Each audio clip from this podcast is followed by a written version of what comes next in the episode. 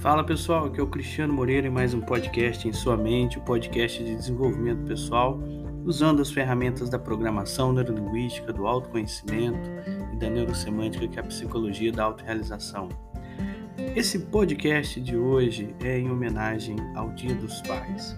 Eu gosto de fazer sempre né, podcasts aí a partir das datas, porque as datas são importantes para nós. Cada data que a nossa sociedade, a nossa cultura comemora tem um significado para nós. Nós somos seres de significados. É isso que principalmente a neurosemântica, né, com a qual eu trabalho, a gente explora muito no sentido de desenvolvimento. A gente somos seres de significados, criamos significados para as coisas, para tudo que nós fazemos, desde a pré-história. É assim que o, o homem sábio ou sapiens, né, foi se desenvolvendo e é assim que a gente então é, é, também hoje se desenvolve na nossa vida a partir dos significados que nós criamos e os significados que já existem aí né, ao longo da nossa história como seres humanos e um deles é esse arquétipo do pai. O arquétipo do pai está muito ligado ao arquétipo da, profe, da proteção, da provisão, né, da, da questão de nos prepararmos para o mundo. Eu não sei se eu ouvi isso de alguma constelação, alguma coisa assim do tipo. Existem vários sistemas que estudam as famílias, né? Tem também psicologia junguiana, Freud, etc. Mas assim, é, uma das coisas que eu já ouvi é, sobre isso é que a mãe nos prepara para a vida, o pai para o mundo, no sentido de que a vida somos nós mesmos, quanto indivíduos, e o mundo é como nós vamos nos comportar em sociedade uns com os outros. A figura do pai ou a paternidade é muito importante nesse sentido.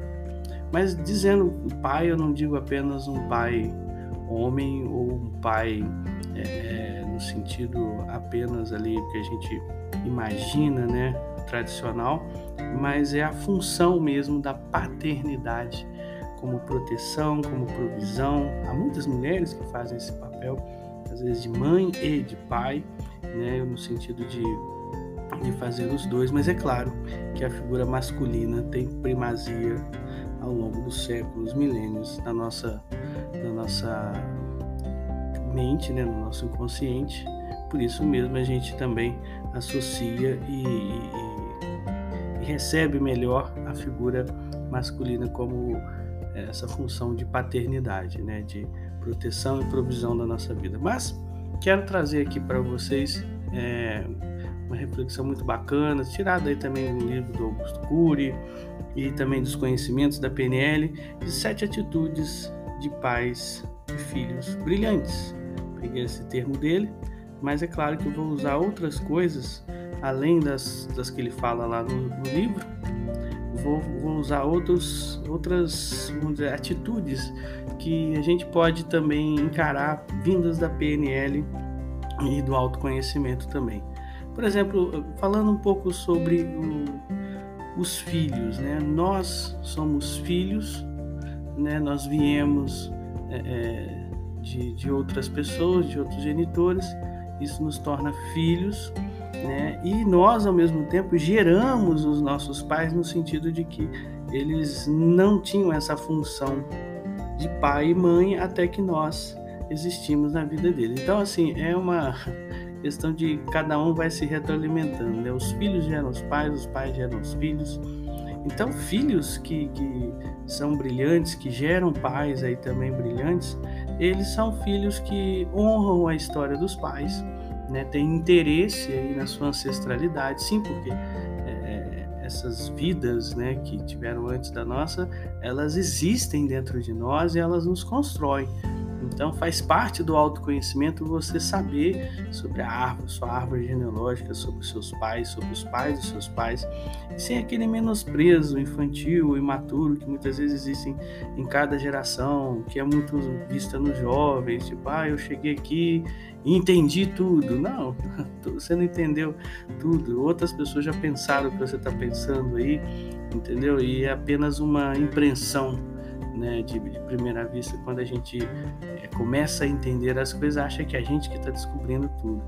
Quando, na verdade, Isso já vem de muitas, muitas coisas. A gente fica tentando inventar a roda e na verdade a roda já foi inventada há muitos e muitos milênios. Então a gente é, precisa honrar a história dos nossos ancestrais, conhecer a história dos seus pais, ter interesse por isso, faz parte do seu autoconhecimento. Né? Filhos que, que brilham, né? que, e, que buscam o autoconhecimento, também valorizam a paternidade é, com muita humildade. Ou seja, o que, que significa humildade aqui? Significa reconhecer que você não é superior, não é sobre isso, não é hierarquia, é, mas no sentido que sim, existe um, uma hierarquia de cronológica, né? E você vai aprendendo com eles, né? Tanto com, as, com os acertos quanto com os erros deles, não são perfeitos. A gente já vai falar disso, mas assim, valorizar é, com humildade é valorizar com aprendizado. Terceira atitude é não viver com ressentimento. Aí que entra a questão dos erros, né? É, a gente é uma, é uma geração né, muito ressentida, é, tem muitos mimimis, muitas, ai, coitado de mim, tá sempre alguém achando que o mundo lhe deve, que Deus lhe deve, ou que o universo lhe deve, é, que ele deve nada, tá certo? Essa sensação de é, me devem e tudo, é até assim vinda de um, um, um cuidado né, que nós tivemos e, e aí então a gente se acostumou um tanto demais com isso, vou falar assim. Então, assim, é, é, é sair da armadilha do ressentimento e, e, com isso, claro que o antídoto, o remédio é o perdão, né? É você entender e falar assim, tudo bem, até porque isso vira uma cadeia. Se você se ressente, vão se ressentir com você também, e todo mundo ressentido, então vira essas guerras que acontecem aí há muitos séculos, hoje nas redes sociais, esses linchamentos, mas em outros contextos de vida é, havia linchamentos acontecendo na praça pública. Então, quer dizer, esse, tudo isso é fruto de ressentimento, de raiva, e até papo para outro podcast, mas assim, no fundo, é, isso também acontece no âmbito dos pais. Então, trabalhe o perdão na sua vida por qualquer erro que, que eles tiverem cometido, porque isso vai fazer bem para você. Então, vai se fazer uma pessoa melhor. Então, não entre no ressentimento, viva o perdão. A quarta atitude é cultivar um respeito, né, é, como relação com eles. Então, uma relação de respeito muita gente que quer nivelar, ah, é, pai é meu amigo, tudo bem, você pode ter essas qualidades em volta do ser pai, mas o ser pai e ser mãe envolve um respeito, que não é uma questão de medo ou temor, mas uma questão de honrar e não menosprezar a, a figura deles. A quinta atitude é justamente isso, é, é, é você honrar seus pais sendo um aprendiz, mas não um aprendiz apenas deles, mas um aprendiz da vida, ou seja, fazendo com que a continuidade da vida deles, né, o legado e até a ancestralidade, a árvore genealógica sua seja melhor, seja mais frutífera, você aprendendo a ser uma pessoa melhor também. Essa é a quinta atitude como filho. A sexta é valorizar momentos bons de alegria que vocês tiveram. É, é, então, isso é muito importante dentro da relação aí de família, celebrar os bons momentos. E a sétima é ter esse afeto incondicional em forma de gratidão. Né? A gratidão ela gera até várias substâncias em nós e ela também nos harmoniza, nos apazigua com as questões da vida. Agora, com relação aos pais, né? Pais, né? Como eu sou também um pai, né? E talvez as pessoas que estão me escutando, a maioria tão, são, todos são filhos, mas alguns são pais. Sete atitudes para, para vocês. Um deles seria amar-se, amar incondicionalmente seus filhos. Isso é que faz um pai é, ser brilhante nesse sentido. Perseverar e corrigi-los por amor. Isso também faz parte da missão de sermos pais. E sobre a missão de sermos pais é interessante, porque pai e mãe não tem curso de ser pai e mãe. Né? Nós temos curso para tudo, para ser dentista, médico, uma formação extensa e exigente, né? até para tirar carteira de motorista também se exige muito, mas para cuidar do, entre aspas, produto mais importante do universo, que são os seres humanos, né? os filhos no caso, não tem preparo nenhum. Né? Então, assim, a gente precisa dar muito desconto né, para os pais nesse sentido, e, e, os pais também precisam se entender no sentido de é, se corrigirem e perseverarem, dar mais exemplos, mesmo as suas imperfeições, a terceira atitude. Então, amar, perseverar, dar exemplos, mesmo com as imperfeições. Ensinar os filhos também a serem resilientes nesse sentido também de, de se estão aí dedicados a alguma coisa, seguirem em frente.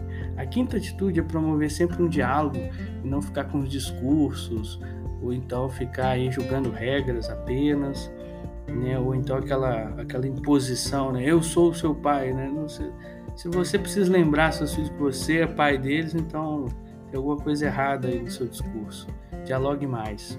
Sexta atitude é encontrar tempo para se divertir com seus filhos porque aí vem a questão deles lá também valorizar os momentos bons, os momentos de alegria. E por último dar oportunidades para eles é, se abrirem, serem autônomos. Então, é, é, um dos desafios da atitude do pai e da mãe, eu acho que o pai em alguns momentos consegue fazer isso, é, é no sentido aí de, de pensar nos filhos para o mundo, as mães talvez é, tenham mais um desafio a mais nessa, nesse sentido, mas muitos pais também têm essa atitude de, de segurar os filhos e, e, a questão não é essa, a questão é prepará-los para a vida, para o mundo. O maior desafio dos pais é que eles não precisem mais de você. Né? Se ainda precisam de você, porque de certa forma você ainda precisa é, é, passar isso para eles, essa autonomia, essa independência e, e trabalhar isso com eles.